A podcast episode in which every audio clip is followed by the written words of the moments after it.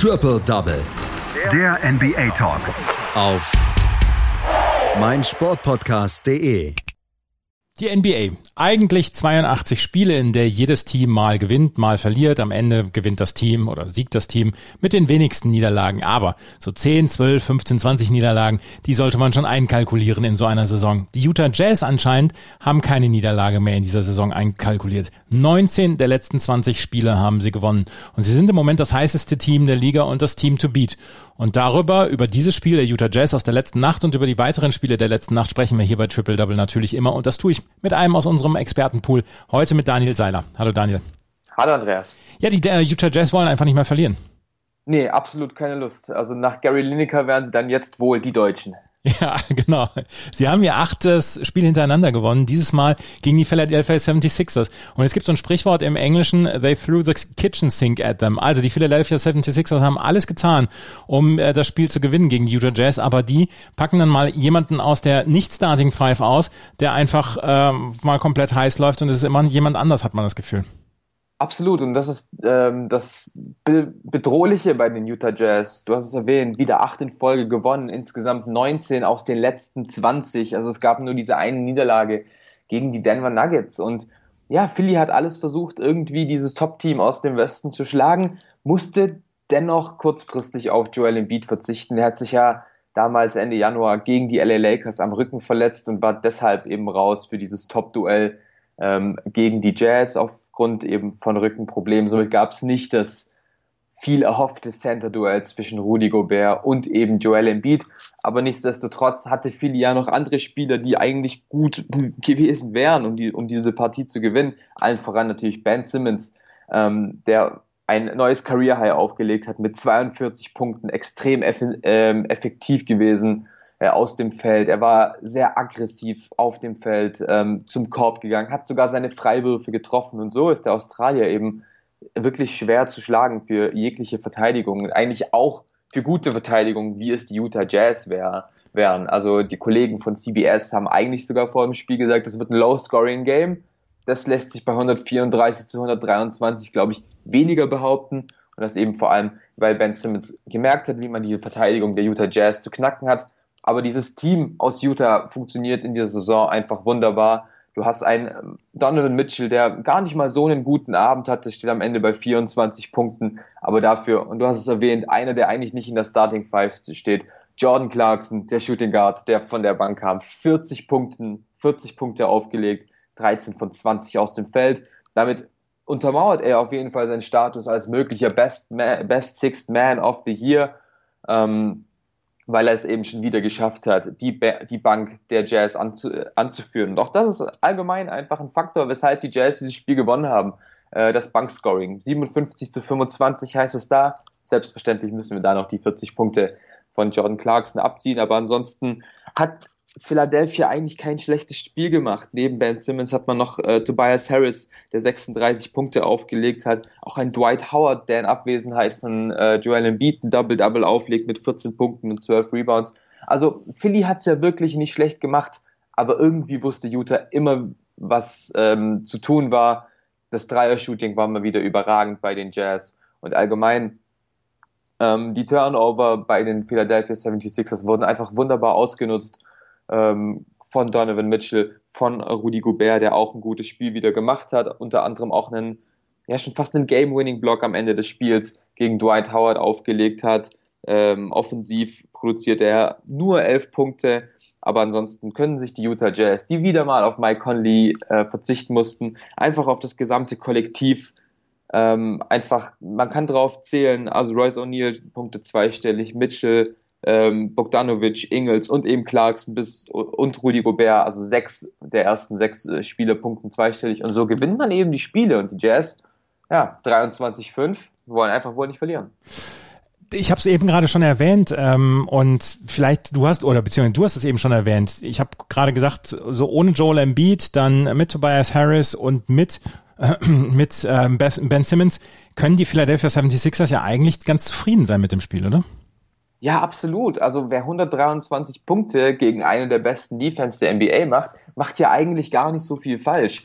Es war halt irgendwie schon wieder, es, es waren Kleinigkeiten, die bei Philly gefehlt haben. Also man hat im Endeffekt trotzdem äh, nur sechs Drei-Punkte-Würfe in diesem Spiel getroffen. Damit gewinnst du eigentlich keine großen Spiele und dennoch war man so weit vorne dran. Aber es war dann halt letztendlich doch wirklich ohne Joel Embiid ist es bei den Sixers einfach schwer. Also es war das sechste Spiel, das Embiid verpasst hat und die Sixers stehen da 1 zu 5 in dieser Saison. Mhm. Also die Philadelphia 76ers verlieren gegen die Utah Jazz, aber gegen die Utah Jazz verliert dieses Jahr quasi jedes Team.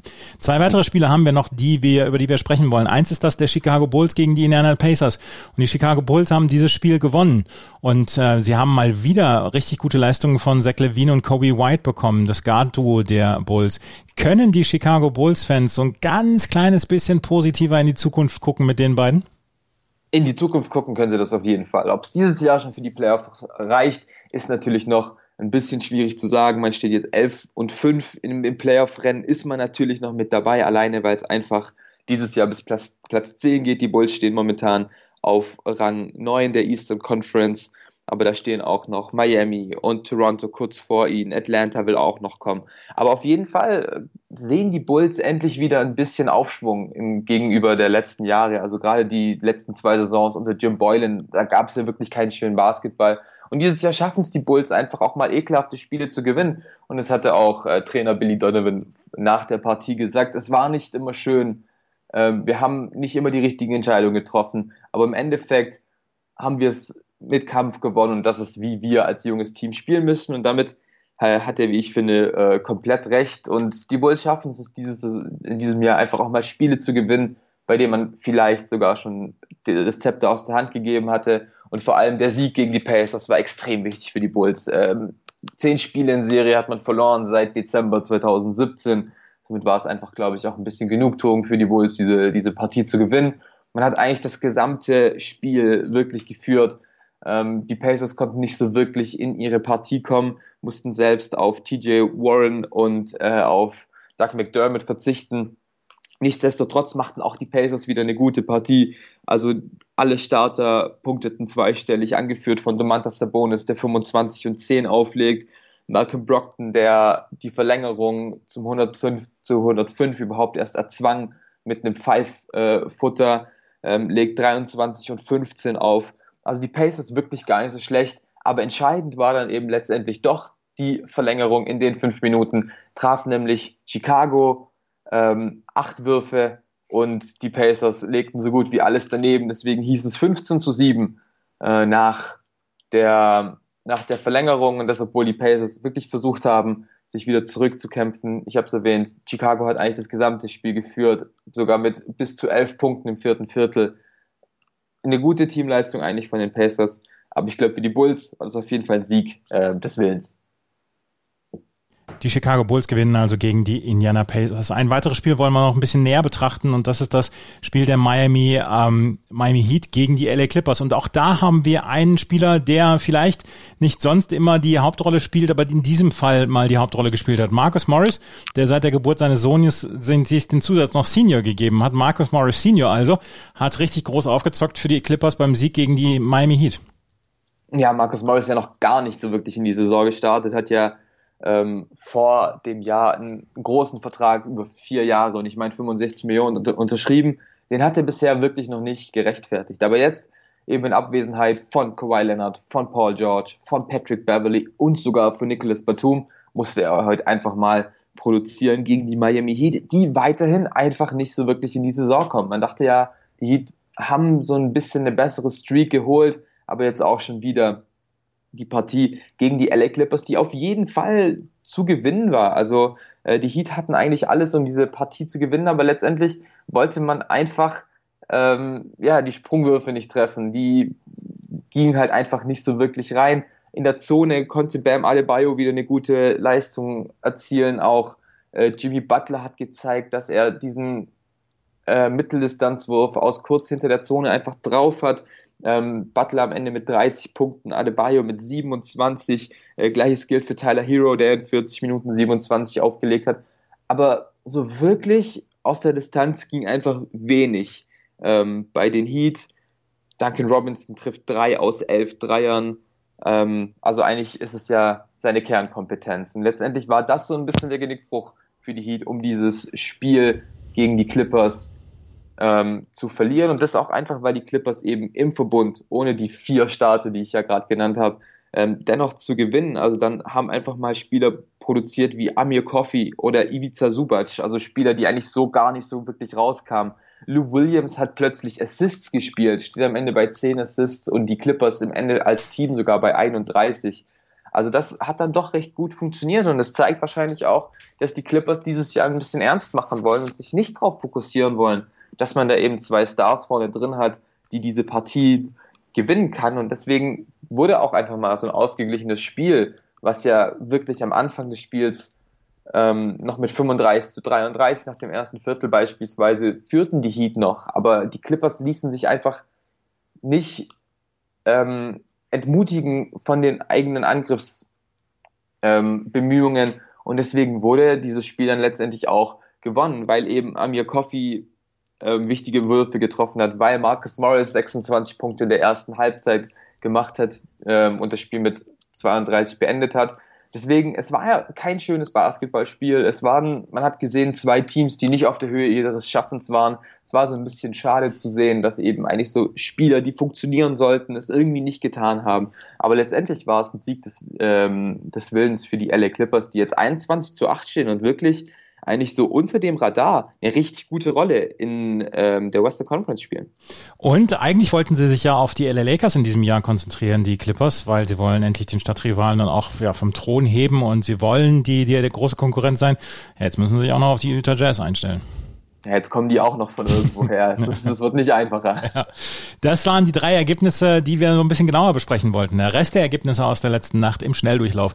Die Washington Wizards gewinnen zum zweiten Mal hintereinander, dieses Mal gegen die Houston Rockets mit 131 zu 119. Bradley Beal mit 37 Punkten, der erfolgreichste Punktesammler für die Washington Wizards. Die New York Knicks gewinnen dank Julius Randles 44 Punkten gegen die Atlanta Hawks mit 123 zu 112. Die Golden State Warriors äh, wischen mit äh, den Cleveland Cavaliers den Boden auf. 129 zu 98. Stephen Curry mal wieder mit 36 Punkten. Und die Sacramento Kings verlieren gegen die Brooklyn Nets mit 125 zu 136. Die Brooklyn Nets mit einem Triple-Double von James Harden. 29 Punkte, 13 Rebounds, 14 Assists. Dazu mit 27 Dreiern ein Franchise-Rekord für die Brooklyn Nets, was erzielte Dreier angeht. Also das war dann auch mal wieder eine sehr spektakuläre Nacht für Brooklyn. Das waren die Ergebnisse aus der letzten Nacht. Das war Daniel Seiler mit seinen Einschätzungen zu diesen Ergebnissen. Danke, Daniel. Ich danke. Schatz, ich bin neu verliebt. Was? Da drüben. Das ist er. Aber das ist ein Auto. Ja, eben. Mit ihm habe ich alles richtig gemacht. Wunschauto einfach kaufen, verkaufen oder leasen. Bei Autoscout24. Alles richtig gemacht. Triple Double. Der NBA Talk. Auf meinsportpodcast.de. Schatz, ich bin neu verliebt. Was? Drüben. Das ist er. Aber das ist ein Auto. Ja, eben. Mit ihm habe ich alles richtig gemacht. Wunschauto einfach kaufen, verkaufen oder leasen. Bei Autoscout24. Alles richtig gemacht.